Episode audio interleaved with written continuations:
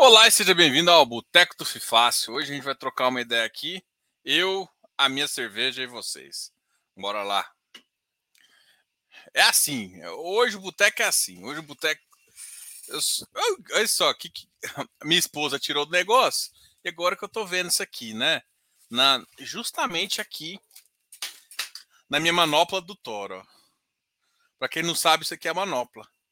Isso aqui são as joias da, Explicar o nerd é foda, né? Mas tá bom. Vamos ver o que vocês estão falando aí. A gente fez a reunião agora no, no CF. Pô, galera uh, teve uma, uma, discussão bem legal hoje sobre, sobre juros, assim. E até que o pessoal me deu uma visão diferente, assim, sabe? Eu, eu... Engraçado, né?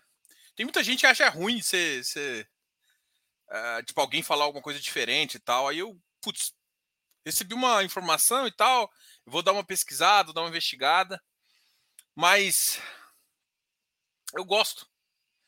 Sim, pode ser bizarro, é estranho isso, mas eu gosto. Eu gosto quando tipo alguém fala alguma coisa diferente do que eu penso e tal. Me faz refletir, sabe? Tipo, olhar assim, cara, será que eu tô será que isso tá certo? Até para ter uma mais convicção ou menos convicção do que a gente acha e, e, e também aprender mais, né? Para mim, eu acho que esses dois aspectos aí é bem importante. E, e, a, e, a, conversa, assim, eu acho que eu vou trazer ela para cá. Até se o, se, o, se, o, se o Fiz Newspaper estiver aí, se o pessoal estiver aí, pode colocar o comentário aqui, tá? E aí. Uh, e basicamente é o seguinte: a minha visão, né? E talvez por isso que eu estou enchendo tanto o saco do iFix tá caro, iFix tá caro, iFix tá caro, porque minha cabeça tá nos 14,25, 14, tá?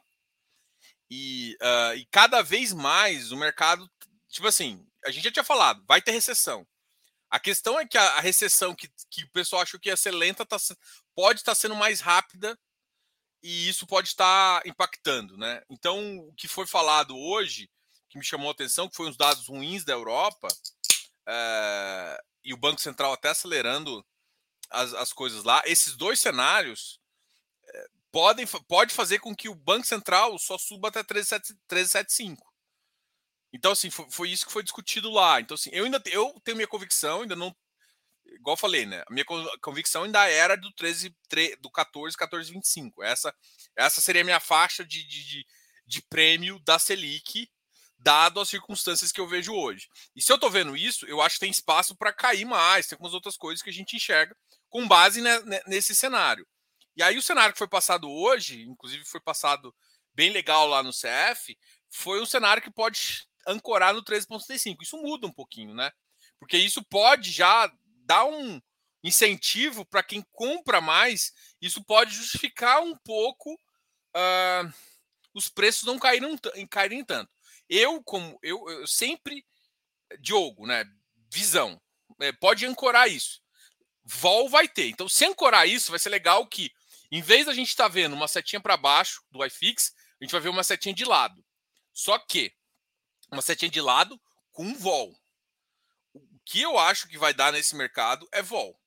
Vol vai ter de eleição, isso é ponto. Mas se, se for. Se o cenário que foi falado, foi discutido, uh, e faz sentido, tá? No, eu estou discutindo isso aqui porque minha cabeça está aqui a mil pensando. Eu estou aqui do lado, estou olhando alguns, alguns dados aqui. eu confesso para você, ao mesmo tempo que a gente está discutindo aqui, eu estou olhando os dados aqui, tá me chamando um pouco a atenção, né? É... e, e, e, pô, fazendo, fazendo sentido aí, muda um pouco a minha, a minha perspectiva. Então, assim, pode ser que o iFix possa, não, não vai chegar lá no 2,700, 2,600, como eu disse, Uh, e aí fica só, caia só em, fica ali entre 2.800 e 2.780, né, que foi o que ele está oscilando agora, e durante a, a, eleição essa oscilação aumentar um pouco. É isso que a gente estava discutindo e, e, assim, essa discussão ficou legal, assim, eu achei legal. E assim, na minha cabeça agora tá pensando, deixa eu falar um pouco com vocês, né? Tomei meu golinho. Depois eu vou pedir patrocínio da Estela, tá? Cara, eu vou avisar uma coisa para vocês. A gente vai participar de umas coisas bem legais. Eu não posso divulgar ainda. Falei que ia divulgar, mas eu não posso. Já conversei lá com o pessoal. Ainda logo, logo vocês vão saber. Eu vou, vou participar de um evento uh, bem legal, tá? E, e mais uma parte eu posso avisar vocês. Por exemplo, não sei se vocês vão, vão na XP Expert, né? Quem for lá na XP Expert, XP Expert, uh, pô, me procura lá, eu vou estar tá lá em, uh, e a gente vai, a gente pode bater um papo lá bem legal, tá? Então a gente vai, eu, eu gosto bastante de eventos, tá? Esses eventos assim, eu tenho, eu tinha saudade, eu sempre gostei bastante de ir, sempre desde 2018 eu vou em eventos e, e eu acho que, putz, é bem legal, tá? Porra, muito legal. Um like para a caneca de chopp da Antártica. Caneca de chopp da Antártica? E aí, Filipão, bom? Wilson Souza, vai, vai, vai ter participação da Deide hoje? Rapaz, vocês têm que me pegar enquanto eu tô, tô sóbrio. Uh, já à espera aqui. Infra Agro são minhas meninas dos olhos. Quero aprender tudo que puder. Ambos me chamam bastante atenção, mas tenho medo dos riscos. Ari, acho que você já me fez alguma pergunta aqui e eu vou só falar, cara, o que eu falo para todo mundo durante consultoria. Olha, eu não posso falar consultoria grátis, não, porque senão alguém grava isso aqui e a CVM já me, já me ataca ali e vai mais uma multinha para mim. É... Tipo assim, olha lá. Você, como, como estratégia, você pode comprar tudo que, que você tem que limitar? A sua exposição. Vamos supor que você tenha. Você queira ficar 100% em fundos fechados. Que aí é, entra fundo imobiliário, FIPE, blá. Beleza. Eu, o que eu acho? Acho que tomar 25. O mercado de infra é um pouco mais maduro. É, por mais que o FII infra seja novo, o FIPE seja relativamente novo também, mas o mercado de infra já é muito antigo, né? O mercado de infra, e no Brasil, alguns segmentos são, já estão já, já com, com teses muito, muito, muito fortes, né?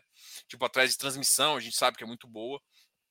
Então, olhando esse cenário, eu, eu acho que ficar hoje 25% em infra, vamos supor, você que é um cara que está começando, e 5% em agro, é uma coisa que, tipo, vai te permitir entrar em alguns bons ativos e faz. Cara, infra.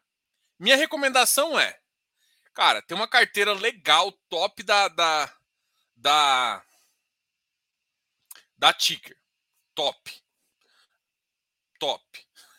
Sem, sem, sem, sem, preconceito aqui, sem, sem fazer propaganda, né? Mas tirando as brincadeiras de lado, é, vai te dar uma base. E aí você vai conseguir entender do ativo, porque você tem que conhecer. Porque só vai, você só vai conseguir pegar de, 20, de 25% ou de 15%, se você quiser começar ainda pequeno, e levar para 30%, para 40% e entender aumentar e diminuir para entender uh, se o percentual faz sentido na sua carteira, só vai, só vai uh, fazer sentido se você começar a investir e começar a entender os riscos. E aí sim, vai ficar muito bom e você vai adorar. O agro, uh, o agro a gente não tem ainda carteira, recomendação, mas aí eu, eu sugiro muito você estar tá no CF, tá?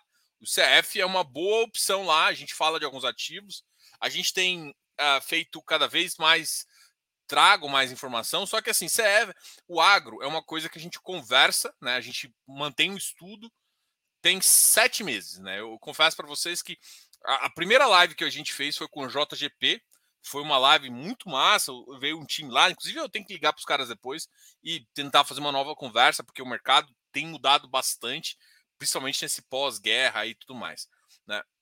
E a gente acha que se for entrar no agro, não entrar nos agros com risco maior e evitar o bebê. ô, ô, Diogo, olha o processo, olha o processo, Diogo. E evitar tudo que começa com bebê.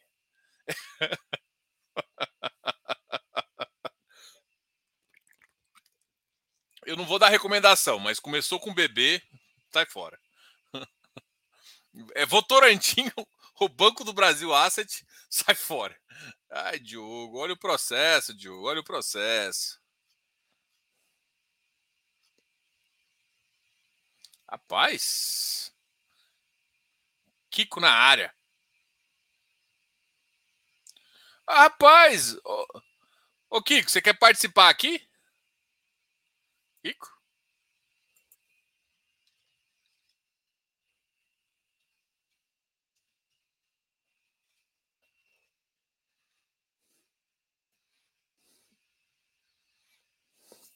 Bom, vamos aqui continuar aqui.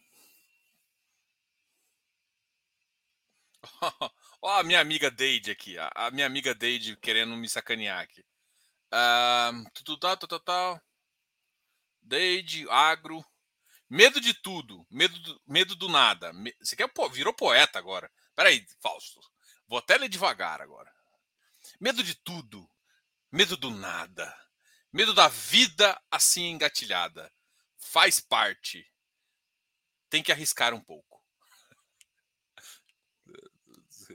Eu não sei se a frase faz nexo, mas a, a poesia foi boa. A frase, a, fra, a, frase. É, tem que ter. Cara, sinceramente, tem que começar, velho. Tipo assim, eu entendo. Tem, assim, se você faz. Se você. Assim, vamos lá. É porque eu também sou meio. Já fui conhecido como senhor coragem, né? Mas no sentido assim. É, eu gosto de risco. Então, é difícil falar com quem gosta de risco, porque ele tem gosto de risco. Mas eu, eu converso com muita gente com carteiras mais conservadoras. E nas carteiras mais conservadoras, o que, que a gente, que, que a gente fala assim, cara, olha só, a gente primeiro recomenda ativos mais conservadores, mais high grades e com uma percentual menor na sua carteira. Então, esse é o cenário para você começar. É percentual baixo e uma exposição mínima. Porque assim, cara, é só o estímulo de você participar, de você começar a ver live, entender um pouquinho mais sobre o mercado agro que vai fazer. Muita gente, eu entendo, eu fico, eu fico assim, achando que é bem estranho. Muita gente está querendo.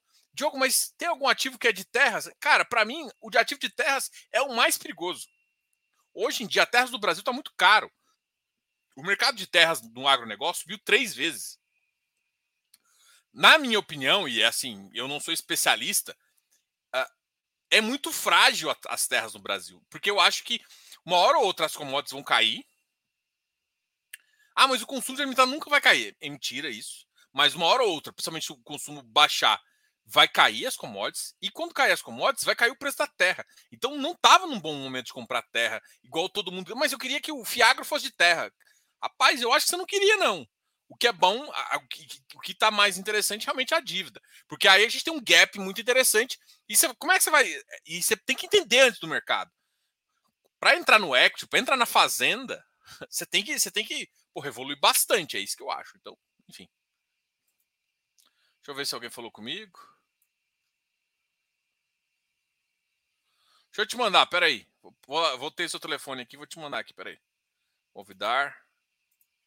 Copiar a transferência. Uh, pá, pá, pá, pá, Eu acho que a gente tá no mesmo grupo do WhatsApp do, do FIFI. Grupo. Como é que chama? Grupo de FI.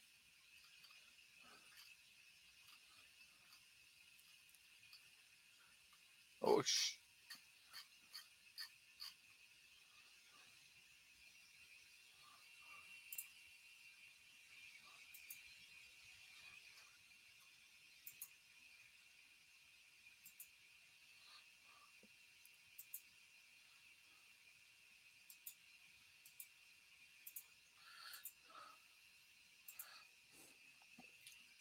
Ah, tá te mandando um e-mail.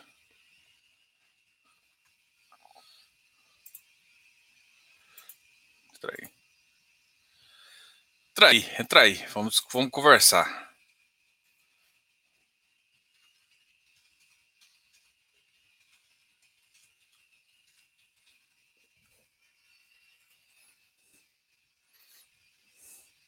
Cara, te enviei um e-mail. Achei mais fácil aqui achar seu e-mail. Uh, vamos lá. Uh, tá, tá, tá, Deide. Pessoal, uh, no caso do Betra, até hoje, não sei se foi negligência do BTG ou risco da estratégia. Cara, eu acho que foi, cara, é, um pouco dos dois. É que assim, sinceramente, eu acho muito estranho. Olha aqui, eu vou colocar meu amigo Rico aqui. Estou baixando o volume aqui da televisão, que eu estava te assistindo na televisão aqui do lado. Boa, boa noite, Diogão. Muito boa noite. Não sei se você toma uma, mas a gente tá tomando aqui, ó. Ixi, eu tomo sim, só que tem uns dois dias que a minha garganta não tá me ajudando muito. Então, estou dando uma segurada aí para amanhã à noite então, poder tomar uma. Eu tô só na água. O copo, o copo até nem tá aparecendo aí, mas o copo até é da cerveja, mas estou só na água hoje. A garganta não tá me ajudando em nada. Não sei como é que tá o clima aí, mas aqui em Palmas é 18 graus de manhã e 40 graus de tarde, aí não tem quem dá conta. Agora, agora tá um pouco mais fresco aqui, agora tá 24, 24, céu limpo. Eu tô olhando aqui no computador, mas hoje bateu 35 na hora que é. a tardezinha. É, é, essa, essa diferença aí acaba com a saúde da gente aí. Acaba. Não, ainda mais de vez em quando que eu fico o dia inteiro no ar aqui no escritório. Agora, vamos, vamos conversar do Betrá. Vamos. O pessoal tá perguntando do Betrá aqui. E aí, a pergunta é: foi negligência? Risco de estratégia? E ninguém. Até eles vieram até no público é, conversar um Ó. pouquinho, mas. Para mim, ali tem, ali tem buraco mais embaixo. Ali, para mim, tem, tem, tem buraco mais embaixo. É, eu trabalho aqui no, no, no, Instituto Federal do Tocantins, né? E aqui teve um período que nós compramos terras. Assim, apesar de eu ser professor, de vez em quando a gente participa de algumas comissões para ajudar a gestão a funcionar, porque nós não temos servidor público administrativo suficiente, a gente pega umas tarefas extras. Aí estava para comprar terras e na região, inclusive, ainda, a gente ainda teve que responder por que, que nós compramos a terra por um, por um determinado valor. E lá no mesmo cartório que nós registramos a compra da terra, teve gente que registrou a compra da terra com um hectare 10% mais barato que o nosso. Aí nós tivemos que responder isso, é, 10%, não, 10 vezes mais barato. Mas é lógico porque, pessoal, é, é, você, eu vi você falando agora sobre esse negócio de terras, essa valorização. As terras, elas são muito caras mesmo, mas quando você vai nos cartórios, elas são baratas. Nas compras informais. Nas compras informais. Por quê? O cara faz um acordo de. O cara quer declarar. Exatamente. Eles não querem declarar. E, e a partir da hora que entrou fundo imobiliário, entrou multinacional, que é o que está acontecendo muito aqui no Tocantins, entrando multinacional, entrando fundo imobiliário, entrando grandes, as coisas começaram a mudar a cultura. Só que ainda não está assim, gente. É, ainda não está assim. Infelizmente, para mim, BTRA 11, aí assim, eu não realmente eu não conheço o pessoal lá, mas é, eles vacilaram, eles confiaram, dá para ver nitidamente que eles sabiam que o rapaz estava mal das pernas, deram financeiro para ele, para ele melhorar das pernas, mas provavelmente usou o dinheiro para qualquer outra coisa, é, em vez de tirar qualquer problema que poderia ter na Terra. Assim, infelizmente, é, algumas pessoas falam que para o HCTR, para o MXRF11, eu passei pano na cabeça, naquelas situações deles dois lá, porque eu não via tanto problema além daquilo que eu já sabia. Para o BTRA aconteceu algo que eu não sabia.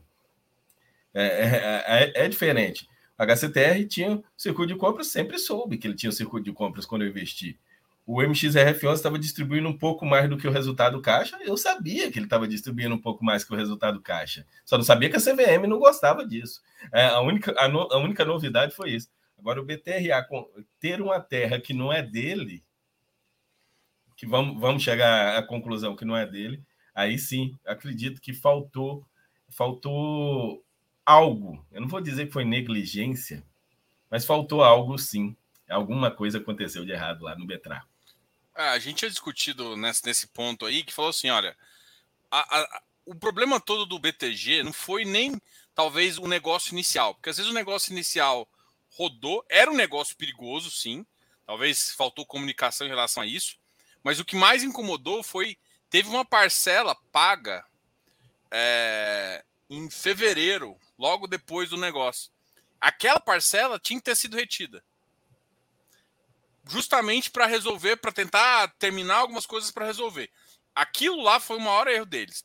Ainda tem algumas eu tenho algumas suspeitas também que tipo teve umas questões cartorais lá que que pode ter acontecido também e que algumas informações lá e aí já estava o problema, decidiram resolver da seguinte forma. Mas eu acho que, para mim, um dos maiores problemas foi uma das duas últimas parcelas. Então, eu, eu fico pensando assim, cara, é, eu acho que a dívida, é, em alguns, do jeito que foi feito alguns CRAS, eu tenho muito mais confiança do que do jeito que foi feito algumas coisas com terra.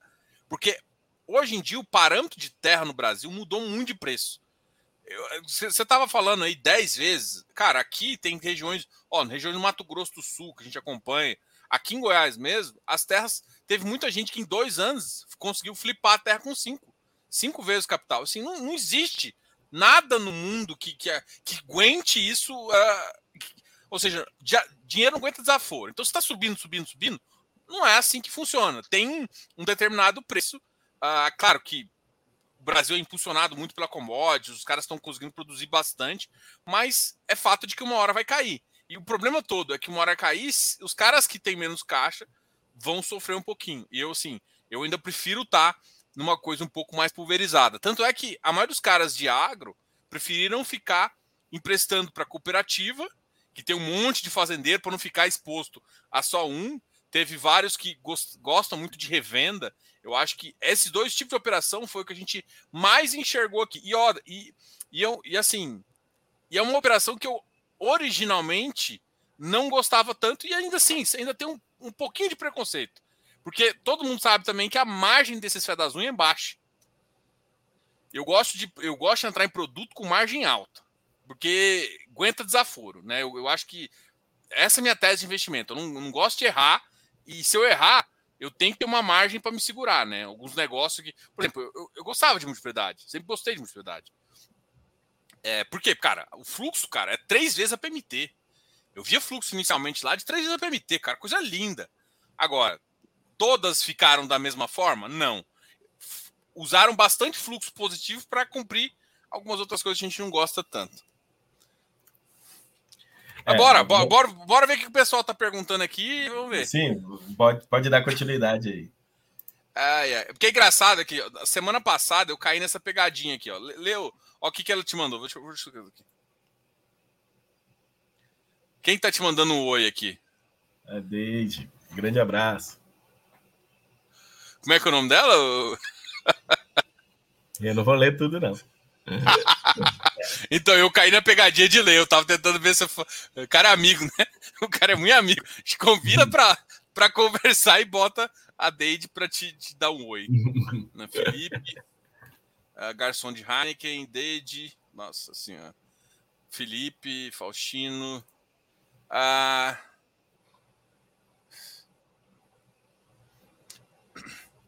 mas vai melhorar. A queda do petróleo e o acordo da Rússia e Ucrânia para exportação e importação de alimentos vai ajudar. Minha opinião, esperança.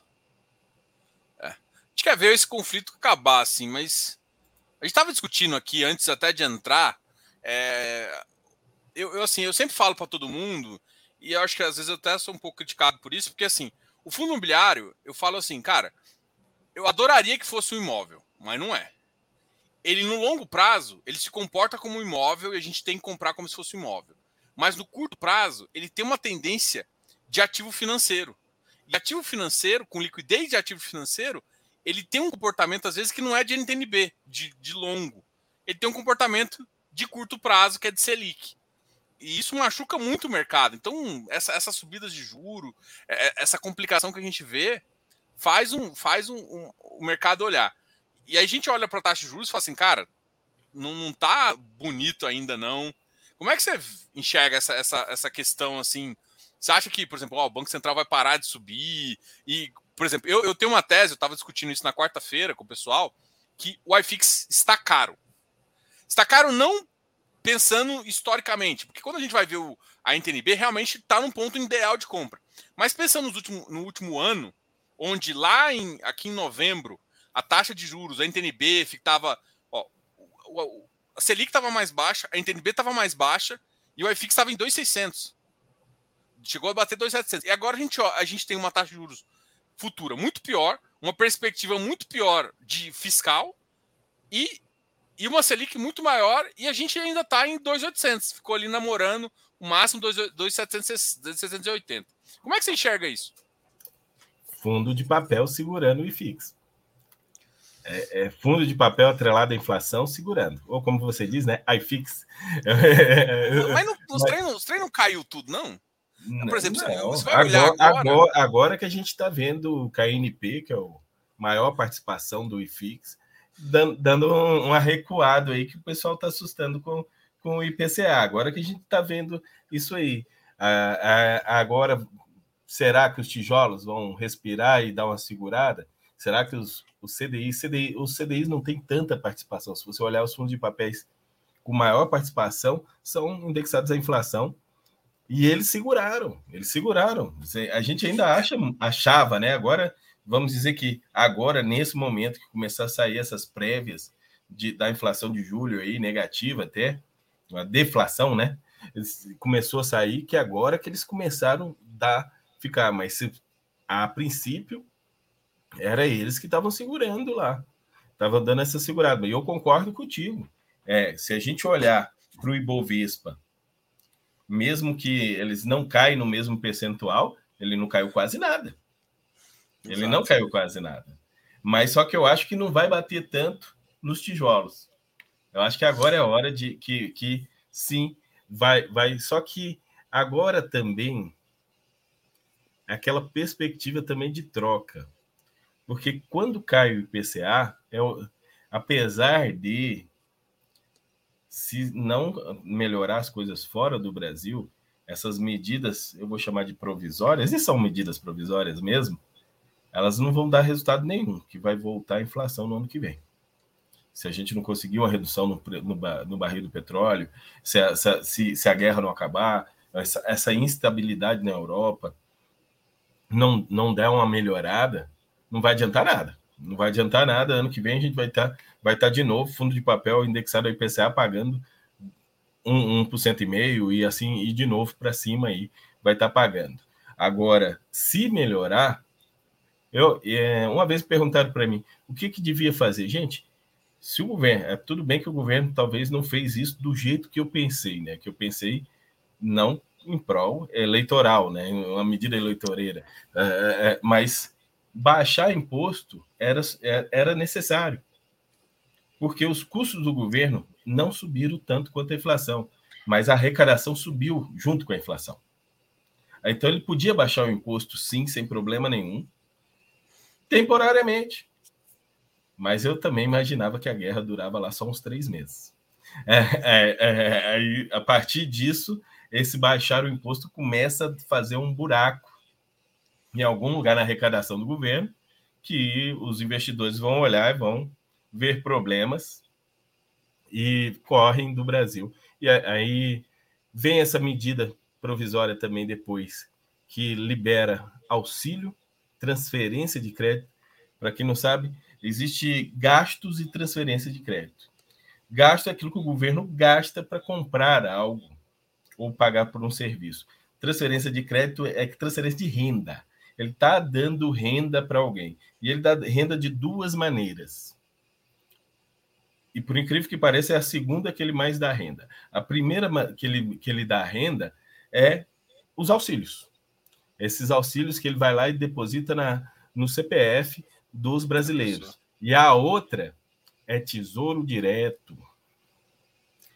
Não vou falar só tesouro direto, vamos dizer papéis do tesouro de modo geral. É transferência de renda. E essa transferência de renda, ela está altíssima com essa Selic nesse, nesse valor.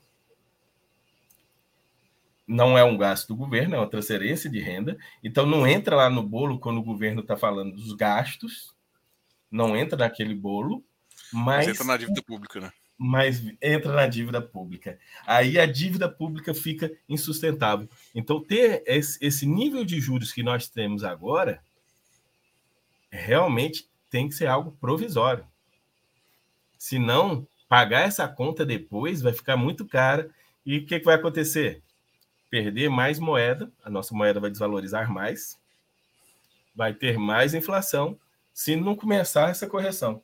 Então, para mim, ver essa defla possível deflação nesse mês de julho e possível deflação agora em agosto, para mim, já é um caminho até do Banco Central começar a pensar em não subir a Selic mais.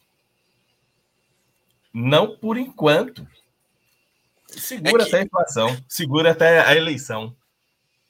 É que tá assim, o, acho que o ponto, é, assim, a discussão a discussão no, no, no, eu tenho uma, um grupo que a gente faz antes aqui, né? Eu chamo é o Close Friends ali. Nesse grupo a discussão estava sendo assim: teve muita gente defendendo isso aí, né? Falou que a Europa já entrou em recessão, os dados de PMI lá já foram piores, os Estados Unidos estão em recessão, e aí isso justificaria que, com que o nosso governo parasse de subir também.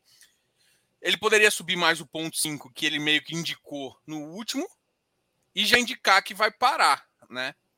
É, não é, não, assim, há duas semanas atrás não era o que os economistas estavam falando. A gente estava pensando um pouquinho em, eu, eu, cheguei a pensar em entre 14 e 14,5.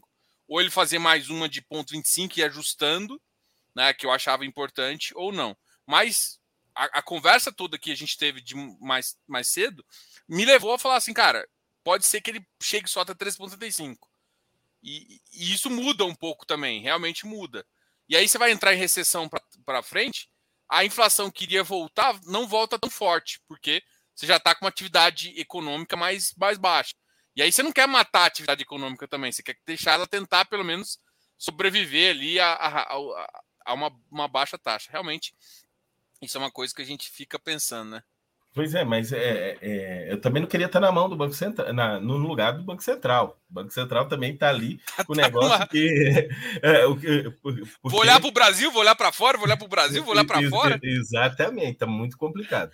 Mas assim, eu não teria baixado na época que baixou para 2% a Selic, é. e eu também não subiria agora para cima de 14%.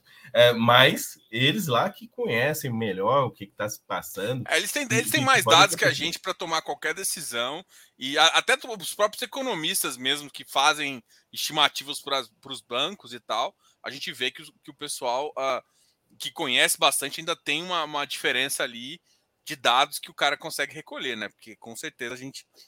O Banco Central tem muito mais. Aí você me falou de tijolo, né? Aí você, vê três ativos que eu vejo de tijolo que parece que são unanimidade, né? BTLG, HGLG, e não tô nem colocando em ordem, né? Porque senão seria HGLG primeiro. E o ALZR11.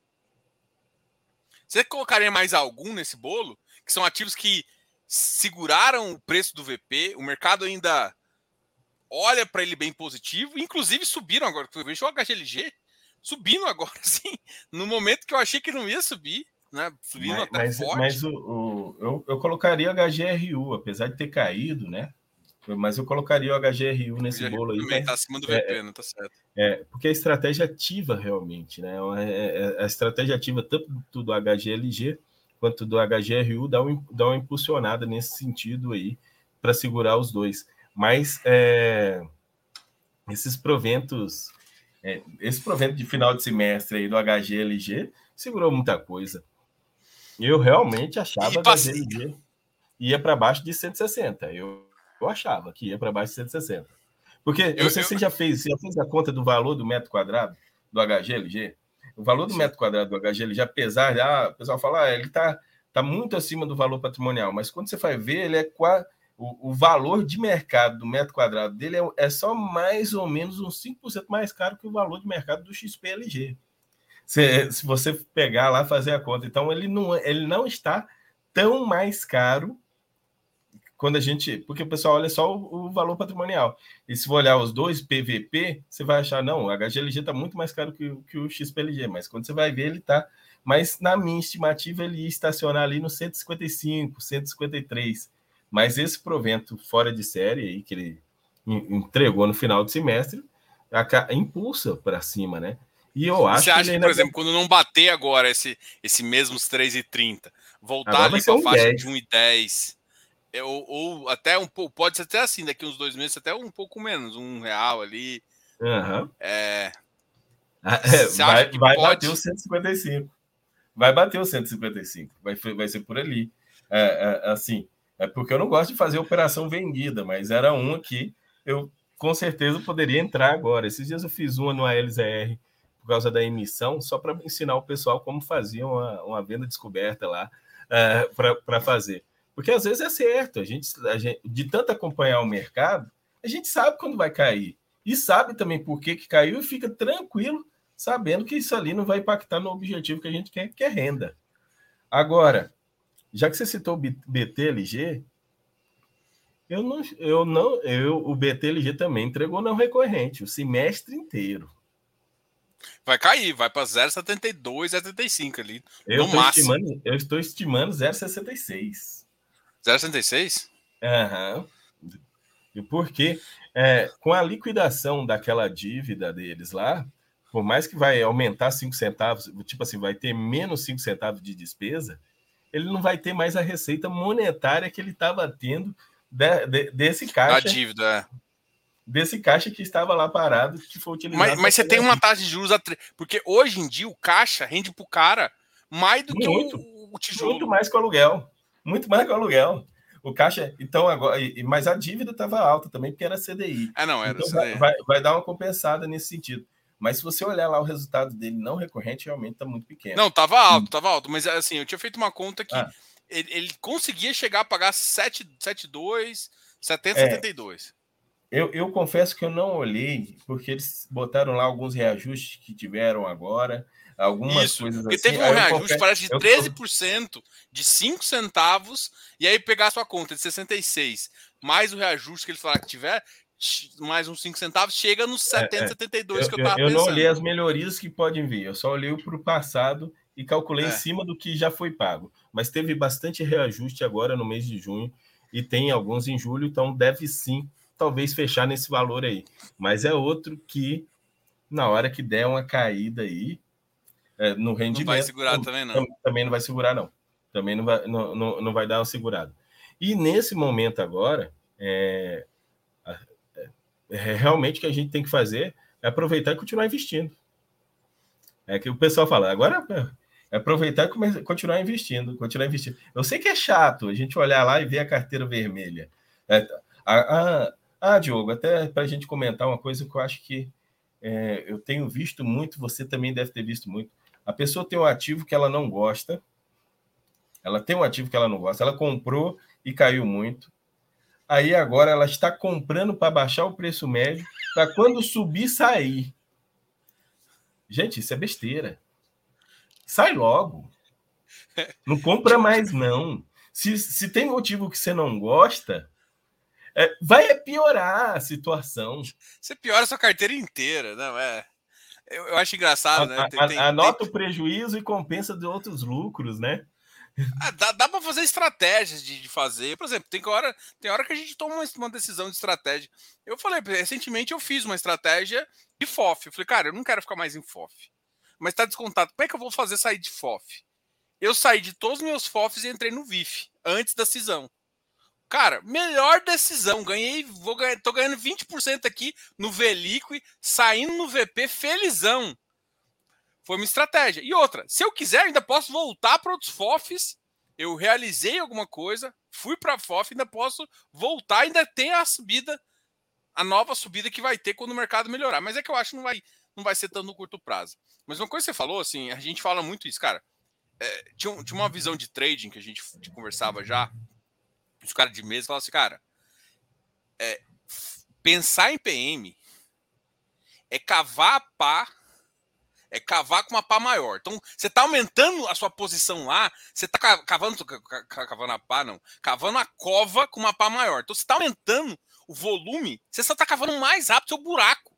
Então, assim, você vai cair mais fundo. Então, cara, não faça isso. Primeira coisa que eu falo para todo mundo, cara, controle seu nível de concentração do seu ativo. Tem ativo que eu adoro, eu adoro. Meu preço médio está lá, lá no teto. Tá na época que tijolo, tijolo tava lá em cima. Eu saí de algumas posições de outra. O que eu vou fazer? Nada. Eu compro o que é melhor.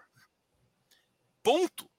Tipo, eu não vou deixar de comprar um ativo bom que eu consiga fazer giro, que eu consigo. Eu sei que o mercado gosta mais, que tem uma qualidade portfólio. Por exemplo, cara, o HGLG é um. É eu falo assim, todo mundo fica nessa marrentice de PVP aí, Aí você vai olhar o ROI do cara. Olha o retorno sobre o que você investe.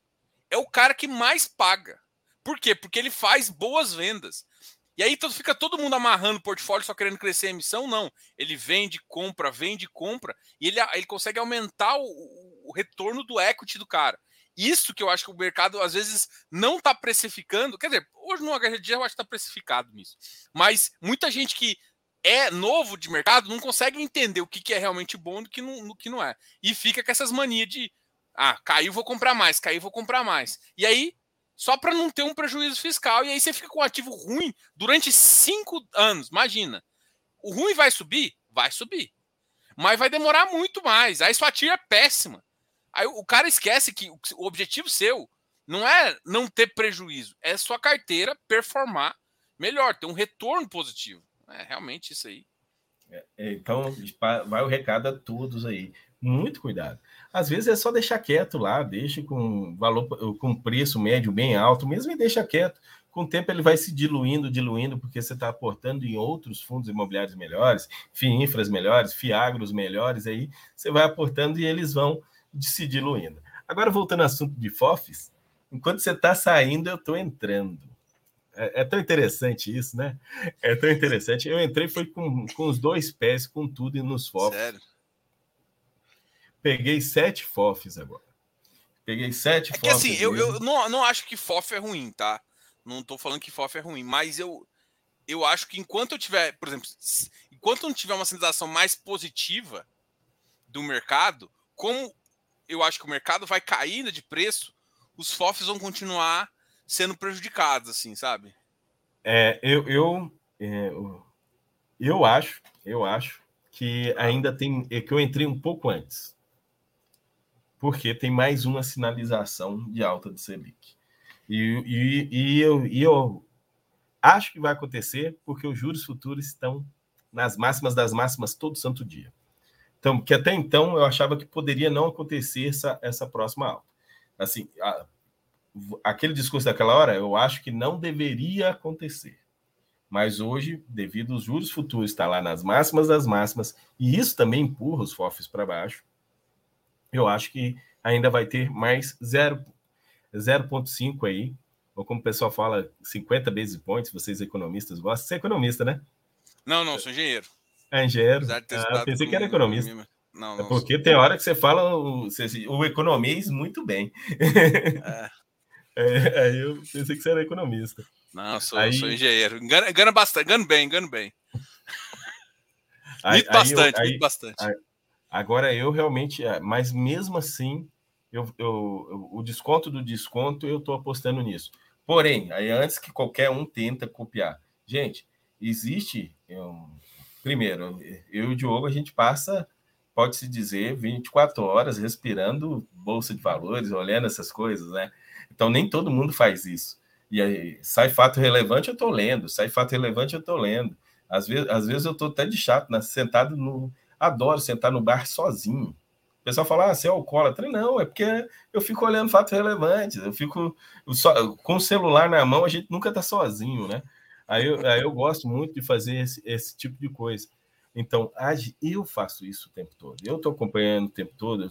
É cotação, nem digo para vocês que eu fico olhando, porque tem hora o pessoal fala, por que tal que está caindo? Eu falo assim, está caindo? Eu nem olhei cotação.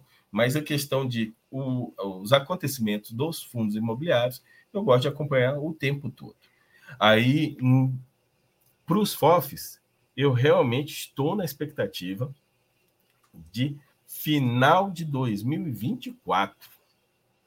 Mas até lá, eles vão estar me pagando 1% em, em relação ao, ao valor. É, esse é o pensamento. É, é, é, é, é mas é um tiro de médio prazo. Não é para minha aposentadoria. Então, não botei naquele pedaço da carteira que, que é para aposentadoria. Eu botei naquele pedaço da carteira que é para tiro de médio prazo. Se der errado, eu fico com 1% pro resto da vida, não tem problema não. É porque eu tenho uma, eu tenho, uma tese um pouco diferente. Eu, eu sou um cara que giro carteira. Né? Eu, eu, ah, mas fundo imobiliário, sim, eu giro fundo imobiliário e consigo tirar, trair valor, assim, como um FOF. Eu, a minha visão é um pouco um FOF mais dinâmico, assim. Eu chego a girar, cara, eu já, se eu, eu fui esse tempo atrás, fiz a conta de quanto eu girei o ano passado só em subscrição. Eu girei 80% da carteira. Fora as outras que não é giro de, de, de negócio. Então eu giro bastante a minha carteira é, porque eu gosto. Então eu, eu, eu tenho uma visão também. Então, assim, eu tento ser um, é, minha visão um pouco mais. Eu, eu penso no curto prazo. É, eu, eu me protejo de ativo, em ativos que eu acho que é adequado, que, que, que é, mas eu tenho uma visão assim, cara, olha só, esse ativo vai bater isso aqui, depois eu vou para esse, depois eu vou para aquele. E aí eu, tento aproveitar a alta de inflação. Agora eu olho tipo para infra, pô, competência vai começar aqui, mas esse ativo aqui tá bom para caramba. E aí a gente faz, vou fazendo esses pulinhos assim de um para o outro e ganhando 7% aqui, 8% ali. Agora tá mais amarrado, agora tá difícil ganhar daquelas estilingadas de 10, 12%, como fazia um tempo atrás. Cara, Exato. nunca ganhei tanto dinheiro contra arbitragem com... de hectare. Ah, pois é, eu nem reclamo do hectare. Eu não. Pessoal, mas Rapaz, hectare, o hectare, meu preço médio tá. Rapaz, eu nem reclamo, porque o tanto que eu botei dinheiro no bolso. Eu, eu, com, hectare, com, com hectare, próprio Deva, ah, o RPR11 eu nunca entrei para ficar. Eu só entrei mesmo assim, aquele pega aquele, aquele pico mais baixo de uma emissão e depois quando ele volta para o preço normal dele lá, eu, eu vendo de novo. Eu nunca fico no RPR para ficar, porque eu acho que uma hora ele vai estabilizar perto do PVP, porque um, os high yields, aí o pessoal tem que entender isso que que high yield é high risk e high risk uma hora dá errado. Ah, meu pai, meu pai falava que eu andei de moto muito tempo. Aí meu pai falava para mim: "Meu filho, de moto todo mundo cai. Você nunca caiu. Para logo e sai ganhando, sai ganhando." Aí, aí daí parei realmente de andar de moto e nunca caí, mas eu vi, aí eu, hoje até conversei com um amigo meu motoqueiro, economista, que, que caiu de moto e fez um estrago grande no pé dele. Mas ele era aquele que não largava a moto de jeito nenhum, mesmo tendo veículo mas uma hora cai. Então, o, o, os, os high risk, uma hora vai dar errado. Tá pagando bem, tá pagando bem, tá pagando bem, mas uma hora vai dar errado. Então, às vezes, a gente tem que cair, ou diminuir a exposição ou cair fora mesmo. Ou cair fora mesmo. Ah, eu, eu, sou sempre de limitar a concentração. Eu, é que assim, todo mundo fica falando desse. Tipo, por exemplo, eu, eu tenho meu próprio PDD. Ou seja, eu faço uma provisão de risco da minha carteira. Ou seja, eu espero que uma parte vai dar default. E aí, ou seja, eu tenho que ganhar um pouquinho mais para que quando o DD for, eu continue na minha brincadeira e ganhando mais dinheiro do que se eu tivesse uma parada. Eu tenho uma visão só um pouquinho mais ampla. Eu acho assim, crédito dá pau. Até os caras, até high grade pode uma hora dar uma embicada. Principalmente os high grades nossos, que eu estou enxergando alguns high grades com umas operações que não são tão high grades. Né? Se você for é, olhar, é. por exemplo, tem ativo aí que tem operação de, de, de, de um risco um pouquinho maior, assim. E é, a gente é, considera ele um high grade. Então, para mim, crédito sempre tem um risco. Quanto mais para a banda do risco, para os high yield ali, que a gente chama high risk, você vai, esse percentual é muito maior. Mas crédito, para mim, crédito vai dar pau. Uma, em menor ou maior proporção vai dar pau. Você tem que posicionar sabendo disso. É, e, e, inclusive é, segue a mesma máxima. Uma hora vai dar alguma coisa de errado. Vai. vai ter alguém lá. Às vezes pode acontecer. Por exemplo, a gente tem aí é, CRIs high grade do grupo Pão de Açúcar. O grupo Pão de Açúcar, para quem não sabe, na década de 90 ele passou por muito mal das pernas. Chegou a, a, a solicitar aquela antiga concordata e depois se, se safou, que é, hoje seria recuperação judicial. Então, não, não também, e, e, é extremamente high grade. Eu acho que a taxa deles é mais 5, mais 5,5 em cima do IPCA, e são taxas extremamente que o mercado acha bem agradável. Mas vamos ver se tem mais perguntas aí do pessoal, porque eu estou vendo Joe. que está andando. E... Nossa, realmente as perguntas foram. Vamos falar um pouquinho de. O que, que você acha do, dos, dessa nova visão aí de e, infra? Você tem acompanhado? O que, você tem gost... o que, você tem achado do mercado? Eu acompanho, acho que o grupo é até seu, né? Do Telegram. Eu... Não, não, é do Jacir. É, ah, é, aquele grupo. É, não é seu? Não, achei que era seu. O grupo lá do FIPE, FIINFRA, achei que era seu. Não, é do Jacir, é do Jacir. Se ah, for o que eu tô tá, pensando. É, é, sim, mas é o que mais fala lá são é, informações. E é, e é por lá que. Ah, é do, é do Jacir, Jacir. É, é, e é por lá que eu recebo a grande maioria das informações. Eu confesso. O Eleu, confesso o, o Eleu Bolt está lá, né? É, eu confesso que eu prefiro CRIs a debentures. A, a, a, isso, isso aí já. Quando, quando eu conheci os fundos imobiliários de papéis, eu fiquei entusiasmado porque eu não conseguia investir em CRIs que me, me davam interesse. Que, porque eu não tinha dinheiro para isso. é, precisava de dinheiro. Então, fiquei... agora já debentures, eu confesso que talvez se eu for entrar, eu escolha as minhas próprias debentures. Mas, mas a, a, a gente ainda, agora que é tentador, quando a gente vê um FII infra que está com debentures, aí vamos ao termo high grade mesmo, porque é a mesma coisa que pode se dizer, e com 5, 6, 7% abaixo do valor patrimonial, 10% abaixo do valor patrimonial, a gente fica assim, poxa, é como se eu estivesse investindo nessa debênture com menos dinheiro do que ela vale, a gente fica, acaba ficando bem interessante. Só que é, eu ainda não, é, eu cheguei a entrar no FIPE, fiz um, um trade, trade de provento, é o, o NDD. O NDD eu sabia que ele paga semestralmente, o provento é alto. Eu falei, a galera vai bater o olho, vai crescer o olho, eu vou ganhar o provento alto e vai voltar para o preço que estava antes. Um trade de, de 30 dias, mais ou menos, que eu fiquei com ele. Então, acabei me dando muito bem nesse sentido lá. Com, mas agora, agora os outros eu ainda não estudei. ainda não estudei. Estou devendo para a galera lá do canal, que estão me cobrando para poder, uh, assim, Da Vinci parece que está dando bons resultados. Não, é, é razoáveis. Que está dando bons resultados é da capitania, né? Só que ao mesmo tempo, algumas, é, algumas pessoas falam: ah, mas cuidado, tá?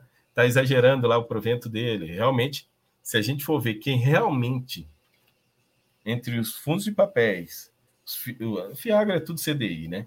Mas entre e, e os FIINFRAs, o da capitania e CPTI, ele entregou a inflação. Entregou, a gente teve essa mais, inflação assim. altíssima. Entregou uns 6, 7% a mais, assim. Exato. Entregou realmente. Os outros, os outros não entregaram. Os outros não entregaram. Ninguém. Nem o RPR11 não entregou a, a, a, inflação. Né? Se, a inflação com o prêmio, quero dizer assim. Com o prêmio que é, ele. Que com, é... com prêmio de 8%, eu acho que eles entregaram. Não entregaram com prêmio de 12 ali. Mas é, com prêmio de 8 eles entregaram. Foi 22, a inflação foi 12. É, foi, é, assim, um prêmio mas, um pouco não, menor, mas, eu estou um sendo bem específico nesses, nesses meses mais, mais que, que foram, que é o mês de março, 1,62 foi o IPCA. Ah, Quem entregou isso, eu só vi o CPTI, que realmente entregou é, é, é, esse, é, a inflação desse mês mais o prêmio. É o único que eu vi. Então, realmente é que, chama atenção. É que, tem, assim, eu fico preocupado, assim, assim eu penso que tipo, o melhor é ficar, tomar. Mesmo que esses caras são competentes. É porque assim, um é competência, outro é caixa. Tem, aí a minha avaliação fica melhor como se fosse. Os, eu pego um intervalo um pouco maior, porque senão eu posso comer, fazer uma injustiça. Assim. Se, se eu olhar sim, só sim, o, a inflação do mês e o resultado do mês, posso cometer é. uma injustiça e tal. Sim, mas é, é, é, é, o, que, o que me chamou a atenção pelo fato. Não, mas o CPTI realmente. Que nós estamos. Vamos dizer, na pior das hipóteses, vamos, se a gente esperar, você vai ver que vai pelo menos empatar. Mas aí, quando você vai ver o risco de crédito de cada um, de um, de outro, o CPTI é menor. É muito menor. Não, assim, muito eu menor. fiz uma migração ah, ali no começo de. No final de dezembro, quando os números subiram. Os números subiram, aí a gente migrou para. Saiu de todos os high grades e entrou em todos os high grades de Uh, comprou Bidif a 92, 91, hoje ele ficou 97, 98. Comprou CPTI a 100, então 99 ele bateu. E aí foi, foi, foi uma das visões que, que, que fizemos assim. E aí, nessa, nessa, nessa brincadeira toda, a gente realmente acha. Porque eu, por exemplo, eu gosto muito do CPTS, sempre gostei. Só que o CPTS acabou nessa brincadeira toda a vir, comprando bastante outros fundos, virando ali um FOF. Só que o que, que a capitania faz de bom? Assim, claro que isso é uma boa gestora, mas o que, que ele faz assim, cara, que é top? Eles originam bem e geram bastante secundário de operação. Então, essa essa visão, por exemplo, só que o, qual que é o, o CPTS? Por que, que ele tá um defeito? Por que, que ele cai tanto VP? Porque a, a parcela de FOF dele tá machucando a cota dele. O CPTI é como se fosse o CPTS, só que só de debenture, só com a parte boa, ou seja, ele tem as debêntures com taxas ótimas, coordenação ótima, mais essa, essa porrada que ele dá. Então, fala, aí, aí por isso que ele conseguiu entregar. Só que assim, a, com essa missão agora, com algumas coisas assim, e ele por ser competência, pode sofrer um pouquinho no curto prazo também. Não imagina, deflação E a debenture, ela, por alguns CRIs, ainda consegue aquela proteção de IPCA. As debenture não. A debenture é na veia.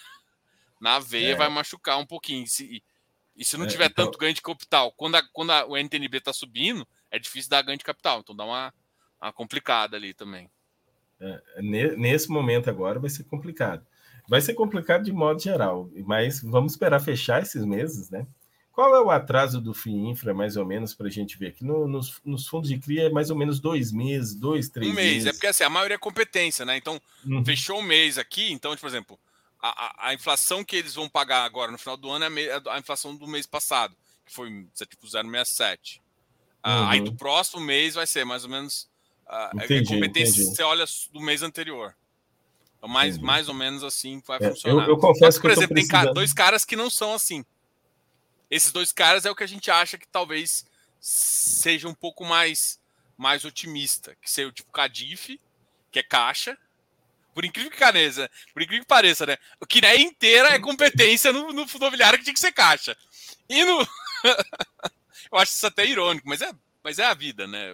A, tirando a competência deles, não tô, tô, tô, tô rindo da. da, da uhum. mas, o, mas o FII infra deles é caixa. E é, tem um baita é, resultado ali. Então, assim, é, é, é, uma, é um fundo bem, bem legal. E o Shift Speed, esses dois caras são caras. Putz. É, que, que, que não vão ser influenciados pela, por, essa, por esse efeito de, def, de deflação. Assim. Hum, vou dar uma olhadinha depois para dar uma acompanhada. Mas é, eu realmente estou tô, tô devendo para a galera estudá-los. E estou devendo também é, tá na hora da hora a gente organizar melhor as informações, né? Igual são organizados dos fundos imobiliários, igual são os organizados, do, já estão organizando os fiagros, ainda está faltando a organização. Eu estou para lançar um site aí que eu estou enroladíssimo. No final das contas, eu sou professor de desenvolvimento de sistemas, né? No final das contas, meus alunos me, me largaram na mão, aí eu falei que eu ia terminar e até hoje eu não terminei. Falta aquela sentada, uns 15 dias direto, aí o site sai. Vai ficar bem completinho. Termo de informação ainda, não vai ter, não vai ter cadastro, não vai ter nada demais. Termo de informação. Até para eu reduzir um pouquinho a quantidade de vídeo. Ah, eu, eu, eu, eu, confesso que eu, quando é dia, o último dia útil, eu, eu já sei que é, é, trabalho demais.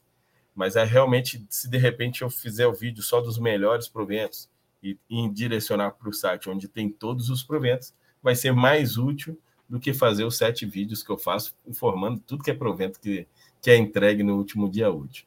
Aí a, a ideia de se fazer o site vai ser já essa melhoria aí nesse sentido. E concorrer um pouquinho com, com a Suno lá, com a, em termos de informação, com o Clube FI é muito difícil, né? O Clube FI é muito difícil concorrer com eles. Mas pelo menos a parte de emissões, aonde a Suno só pega os fundos imobiliários, colocar os fiagros, colocar os FIINFRAs também, na parte de emissões seria muito útil aí. Às vezes a pessoa quer uma, pede uma informação para a gente, quanto tempo você demora para saber qual é o fator de preferência do CPTI? Qual foi o último fator de preferência do CPTI? Quanto tempo você demora para arrumar uma informação dessa? Cara, tem um aplicativo aí que a gente desenvolveu, chama GDI Invest. Pera aí, eu não tem, tenho ele não. Tem todas as informações aí. Poxa. A gente coloca FIINFRA, FIAGRO, coloca tudo. Então, então você já está à frente de mim. Vou ter que instalar ele aqui logo. Depois, Porque... depois instala lá que a gente coloca. Eu vou, eu vou instalar e fazer propaganda para a galera, né? Porque muita é. gente me pergunta e eu não, não sabia onde tinha. Não, não, tem. A gente coloca as informações lá dos, dos, do, do, do CPTI, de outros ativos também que a gente vê. É, e a gente até vai soltar algumas coisas também, então. Eu gosto de desenvolver também. Eu acho que desenvolver faz parte, ter, ter dúvidas assim. É, é legal, o pessoal tem, tem realmente bastante dúvida e, e faz. Você, hum. faz. você faz vídeos todos os dias? Todos Como é que você, você, você, Todos os dias eu faço. Mas são, são vídeos com poucas edições. Eu faço live diária pela manhã, né? Nem sempre está sendo live diária, mas eu faço um, um, apanhado das notícias diárias todo dia pela manhã. E estou, desde julho para cá, além de falar todas as notícias, uma meia hora para tirar dúvida do pessoal. Só pergunta e resposta, pergunta resposta, de modo geral. E no decorrer dos dias vou fazendo vídeos. Hoje, por exemplo, eu fiz o relatório gerencial do TOR de 11 e fiz um vídeo exclusivo do BTLG, para explicar o não recorrente dele. Isso. Então, então, e aí fiz dois de um de renda fixa e um outro que eu estou pedindo ajuda para o pessoal para porque eu não sei se estou querendo ir para XP Experts lá, né? Aí só que já tem que gastar para ir hotel. Eu vi que tem um Dick Ganha lá que a gente ganha um ingresso mais top que custa 3 mil reais. Apesar que eu sou cliente XP, eu pagaria só metade. Mas ganho ingresso mais top as cinco pessoas que mais indicarem pessoas para se cadastrar. Aí eu falei, rapaz, eu vou fazer um vídeo aqui pedindo ajuda mesmo, pessoal, para se cadastrar no evento. O evento é bom, vale a pena assistir e, e ainda me ajuda nesse sentido. Alguns aqui até estão aqui, o Wilson mesmo me falou agora, eu vi que o Wilson se inscreveu, aparece o nome de cada um. O Wilson se inscreveu lá, obrigado, Wilson, obrigado a todos. Que de repente eu fico lá no top 5 das indicações, ganho o ingresso e economizei isso. Esse, esse mês de agosto eu vou estar. Tá, é que eu estou fazendo doutorado, eu vou estar tá de férias do doutorado e de férias também do, do, do, do da, das minhas atividades laborais. Não, do canal não, o canal nunca para. É, mas, mas aí, nesse, aí nesse sentido eu vou aproveitar, vou dar um. Tem que ir em São Paulo, né? Eu vou passar por aí também. Mas tem que ir em São Paulo. A gente precisa ir em São Paulo, sentar, conversar com as pessoas. Eu vejo que você vai muito, né? É, é, eu, eu, tenho um plano de ir lá, eu tenho alguns parceiros lá e, e, e enfim, eu tenho que sentar lá também e, e, conversar com gestores, conversar com a galera lá, visitar. A gente é cuidado bastante aí para conversar e, enfim. Mas é legal, assim. Eu, eu acho que, assim, eu, eu falo que é muito importante você estar. Tá, muita gente acha que o valor que a gente passa é só, sei lá, o vídeo, é só ficar olhando o mercado e, e fato relevante. Eu falo, cara, parte da informação que eu tenho é, pô, é ligar pro cara, é olhar assim, ter uma, uma entender o que está pensando, até para poder tomar uma decisão um pouco mais elaborada ali. Acho que isso eu, também eu, faz eu parte. Assim, até até para a gente também não, não, evitar erro, né? Evitar erros, que às vezes a gente critica. Comete também, eu falo. A, a gente, comete. critica uma determinada coisa sem entender, né? É, a, a, gente de repente não entende como é que é eu vou dar o um exemplo da, da taxa das emissões que o pessoal estão criticando tanto. Uh, eu confesso que depois de bater um papo com o pessoal da Tigar, para me explicarem direito a taxa de emissão, eu comecei a fazer outras consultas. Aí eu comecei foi a entender que tem gente que está cobrando a taxa de emissão do fundo e tá fingindo que tá cobrando taxa pequena lá, pro, pro, pro, na, lá na cota. Tem que olhar depois é, do DF. A DF é que conta a história. Não é pois é, falou. aí você consegue identificar isso na DF. Você, e às vezes na DF eles ainda disfarçam, colocam lá é, na, uma rubrica como se fosse despesas operacionais. Aí você não sabe o que é despesa operacional, porque se for FOF, no caso, um FOF, se ele operar vendido, ele tem que pagar, às vezes, o provento. BTC, da, é, é, tem que pagar o provento, tem que pagar o direito de preferência, tem que pagar essas coisas para quem ele alugou, ele coloca como despesa operacional também lá dentro. Então, às vezes, a gente nem consegue ver se ele não discriminar isso ao pé da letra. Mas a grande maioria é a taxa da emissão. A gente está pensando que está pagando taxa de emissão pequenininha, mas, mas que está pagando é o fundo. Então, às vezes, quando alguém vem com taxa de emissão alta, Aí eu acho até melhor, porque aí eu tenho a opção de pagar ou não pagar, porque se eu não participar, eu não pago. É, eu, tenho, é... eu, tenho, uma visão assim meio objetiva.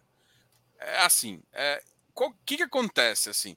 O mercado ele meio que ficou na mão da XP, assim, nada é natural. Às vezes o cara é player tão grande que, ficou na mão. E a XP bota o preço que ela quer. Tem advogado, tem tudo lá, ele bota um preço alto. É justo? Eu não tô aqui para julgar. É alto? É.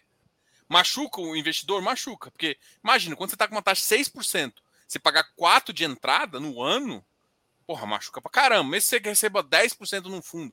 Tá, tinha uma época aí que, por exemplo, o PLG pagava 8%. Você teve uma cota de 3, 3,50. É, machuca muito o resultado do fundo versus o prêmio que está pagando para entrar. Agora, vai para um outro lugar que, que vai tentar fazer emissão, que vai concorrer os caras não estão conseguindo colocar a operação. Então, assim, o que eu, o que eu escuto é ou você paga o prêmio e consegue jogar para o seu fundo, ou você não paga o prêmio e não consegue. Então, o gestor também fica numa posição meio dupla. Tem tanta gente procurando a XP, que a XP ainda diz que se quiser, agora, se você não quiser, tem outra pessoa bem aqui querendo. É, e, e é desse jeito mesmo. Então, assim, ah, eu acho ruim? Acho, acho que paga. Mas aí eu parei, parei assim, e, e assim, uma outra coisa que me incomoda é assim, beleza, o cara colocou taxas baratas. Quando ele faz muita emissão, principalmente em papel, ele faz uma marcação assim, tem uma marcação AVP, que o VP pode crescer. Isso já aconteceu de, de mercado, marcar VP, o VP crescer e, a, e a, o preço da emissão está com o VP aqui embaixo. E acaba que o, que o cara é diluído no VP, porque o, o, o preço do, do VP está embaixo e aí vai entrar esse capital aqui. E o cara vai ter o mesmo direito. Então, isso acontece? Acontece. Aconteceu uma vez, se machuca muito? Não, machuca pouco. 0,5%, vida. Mas se você começa a entrar também, vale a pena. Quando o cara faz isso demais, ele, ele parte do seu rendimento que está acruado está sendo entregue. E isso aconteceu em dados momentos, e foi isso que eu acho que foi errado. Então, assim, são duas coisas que, que, que, eu acho que tem que olhar. Não é só a emissão demais, mas essa, ou seja, não é só preço da emissão quando isso. Eu acho que muita gente começou a bater só no, no valor. Do, valor é importante olhar? É, mas não é só isso que machuca o investidor. Tem outras práticas também que machucam tão quanto. No final do, do, do que eu acho que o investidor tem que fazer. Deixa essa, essa, essa briga de taxa para quem. Eu falo assim, cara, deixa a briga para quem é grande, deixa para o Barone, deixa para você. Vai brigar com taxa. Eu, eu quero dinheiro. Vai me dar dinheiro? Então eu entro. Você, ah, mas está 4%. O Iridium. Cara, o Iridium sempre me deu dinheiro. Eu topo. Eu vendo ele mais, mais caro, faço uma operaçãozinha sai. Tá me dando dinheiro? Vai ser mais barato? Então, assim, eu parei de ter, assim. Você quer que isso seja? Eu vou ficar brigando com todo mundo? É, tipo assim, não, não, eu, eu vi gente, gente importante fazendo essa defesa, e eu entendo, cara, tem que fazer mesmo defesa. Mas não tá mudando. E aí eu vou. Aí muita gente, por exemplo, criticando o Iridium, não sei o que, eu falei, cara, o Iridium sempre fez assim. O Iridium sempre colocou os custos para dentro do fundo. Por que está reclamando agora? Só porque o ágio está baixo? E assim, e se vocês conseguir olhar, o ágio não está tão baixo. Então, assim, eu tenho uma visão um pouco mais objetiva. Cara, vai me dar dinheiro? Se vai me dar dinheiro, é bom. Se não der dinheiro, não é bom. E eu entro ou não entro, entendeu? E aí, se o cara começa a fazer emissão demais, eu saio também. É isso.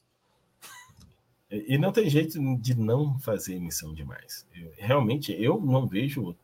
É, vai ter muitas emissões ainda. E, e assim, o mercado vai melhorar.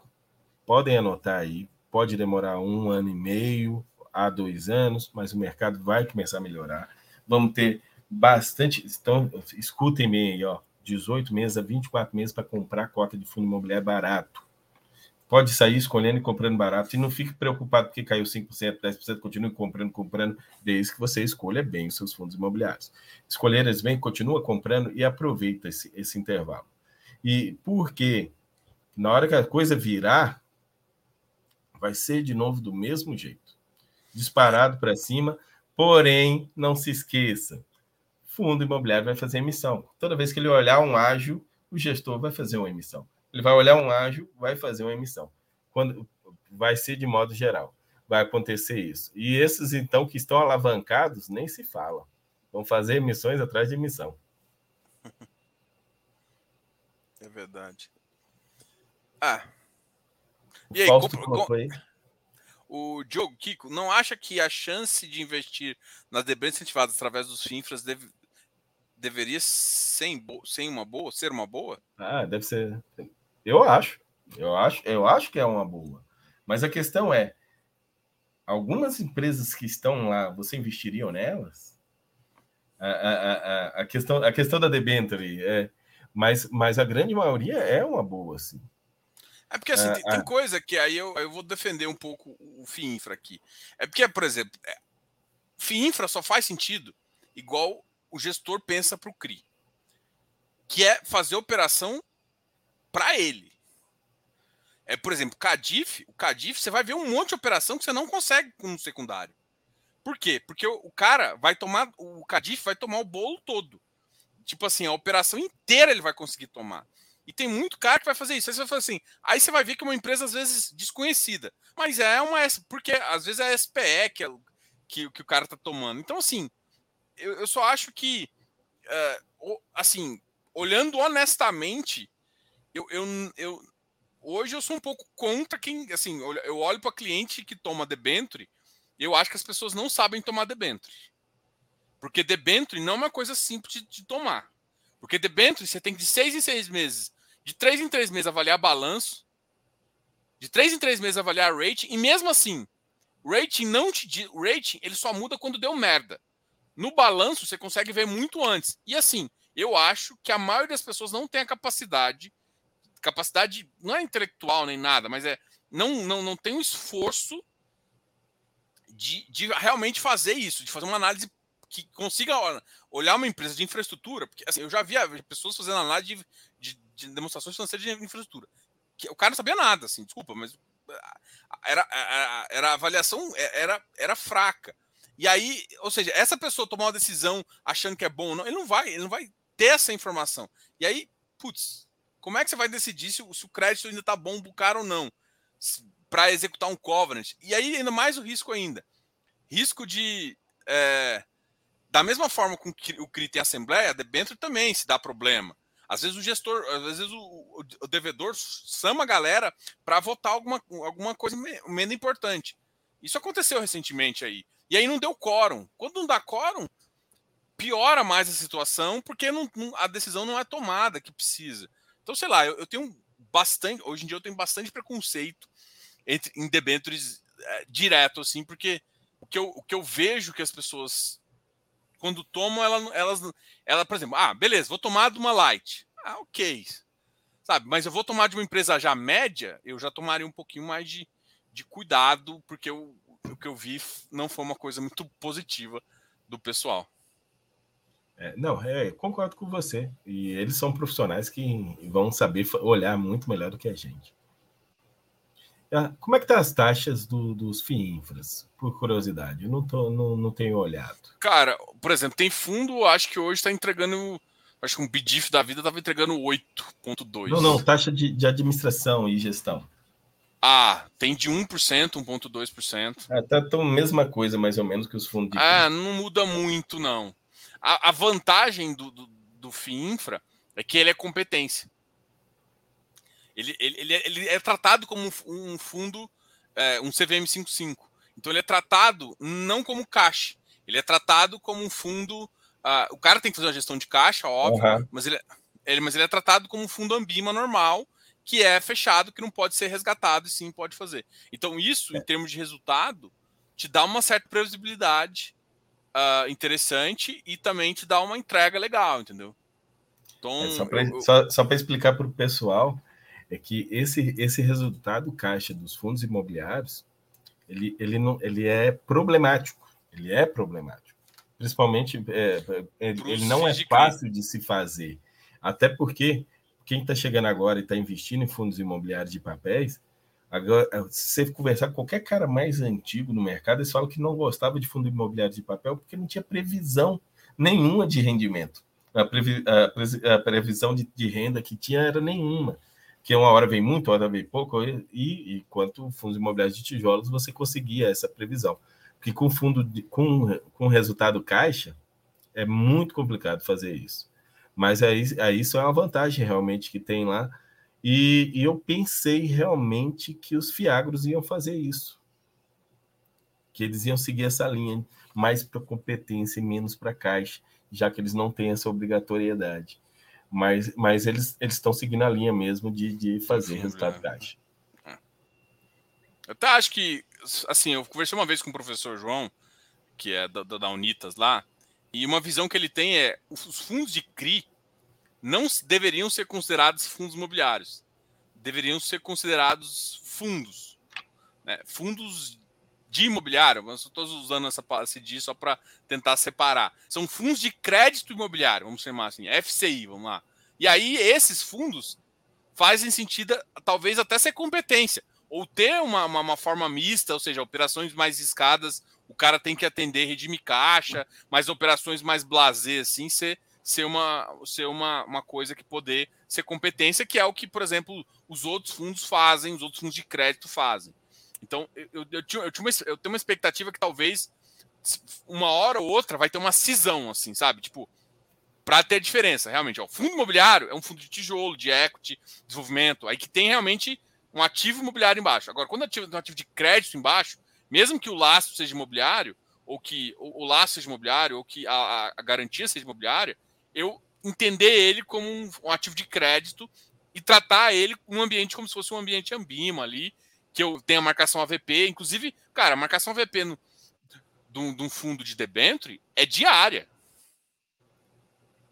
E, por exemplo, os Kiné da vida, os Kiné marca o VP a, a, a, diário. Então, assim, é uma, é uma condição que todo mercado pode fazer também. Sim. Cara, obrigado aí por, por aceitar essa, essa, esse convite. Eu sei que tem muita pergunta que a gente acabou, é, mas tem material para estudar desses ativos. Cara, tem, assim, se estiver falando de fundo de FII infra, eu tenho um e-book tem um e-book uh, que é que é, acho que está até aqui, deve estar tá aqui até na descrição do vídeo. Dá para fazer, dá para o pessoal baixar e conhecer um pouquinho. Kiko, Office Papers, acertou quando lançou as lives às 7 da manhã. A maioria se informa no horário, sem conflito com outras atividades com o trabalho. É Essa fazendo... Paper deve estar tá aí. Lá no, no mês de julho eu estou fazendo 8 horas da manhã. Na verdade, eu estou fazendo o horário que, que eu quero. Estou mais calma aí no mês de julho. É, é, ah, é, tá de férias, né? É, exatamente. É, inclusive, eu botei essa imagem de fundo aqui, praia nossa aqui do Rio Taventis, para já, já é mais ou menos. Até falei que eu ia fazer algumas das direta da praia, mas acabei nem fazendo. Mas essa é a ideia. Boa, Kiko. Cara, obrigado aí por aceitar o convite. Valeu por essa conversa aí. Ah, eu Depois que agradeço. a gente vai marcar uma, uma outra aí para a gente ter, ter sim, uma sim. brincadeira aqui nessa. Bateu, bateu a, ideia do boteco é simples, né? É ficar trocando é. ideia, vir aqui. Na, na, próxima, eu, eu vou estar tá com a cerveja aqui do lado também. Que aí vai, vai ficar mais tranquilo. É, mês, de, mês de agosto eu vou passar uns três ou quatro dias aí em Goiânia. Aí eu, eu te ligo aí para a gente sentar, bater um papo. Quem sabe faz até um. Não, e a gente um, vai se ver na Expert, né? É, tudo, indica, tudo indica que eu vou lá. Tudo indica que eu vou lá. Agora, é porque eu não tinha me preparado para ir. Aí, de repente, eu olhei assim, rapaz, eu acho que eu vou. Aí, então, então agora, aí agora vou bater lá para poder. É, a gente tem que participar, tem que estar tá conversando, ver o que, que o pessoal ficar mais próximo de todos. Aí, e também em Goiânia, porque eu conversei com, com o Matheus, né, lá da TG Core. Aí tenho, tenho familiares aí, né? Então, todo tocantinense tem familiar em Goiânia. É. E vice-versa. Tem, tem, alguns por aqui também? Tem. Aí, então, de modo Araguaína, geral. Então... na capital, tem tudo aí. Então, pessoal. Meu, filho, então, meu, primo, meu primo formou medicina por aí, então, sim. É, então, bastante é, é, é, é, somos parentes, pode-se dizer. É. Então, minha mãe está tá, tá ajeitando uma obra ali em Palmelo, né, aquele, aquele recanto espiritual lá, que ela, uhum. que ela gosta muito disso. Aí a gente, eu vou dar lá, vou junto com ela lá dar uma força lá nesse mês de agosto para dar uma olhadinha como é que tá as coisas. Aí e, e, e, passar uns dias em Goiânia. Então agosto eu deve estar tá dando um pulo aí. Aí depois daí eu vou a, a São Paulo aproveitar a estrada, porque é metade do caminho. É longe, gente, é longe. Tocantins é longe. Palmas do Tocantins, Palmas é longe. É metade do caminho é Goiânia para chegar em São Paulo. Puta que pariu. É massa. É massa. Chegando aí, dá um toque. Pessoal, obrigado a todos aí. É, a gente a gente conversa, a gente conversa mais depois. Quero agradecer ao Kiko aqui. Pessoal, esquece de dar um like aqui no vídeo e vamos divulgar isso aí, ó. Bora. Até mais. Falou, pessoal. Tchau, tchau.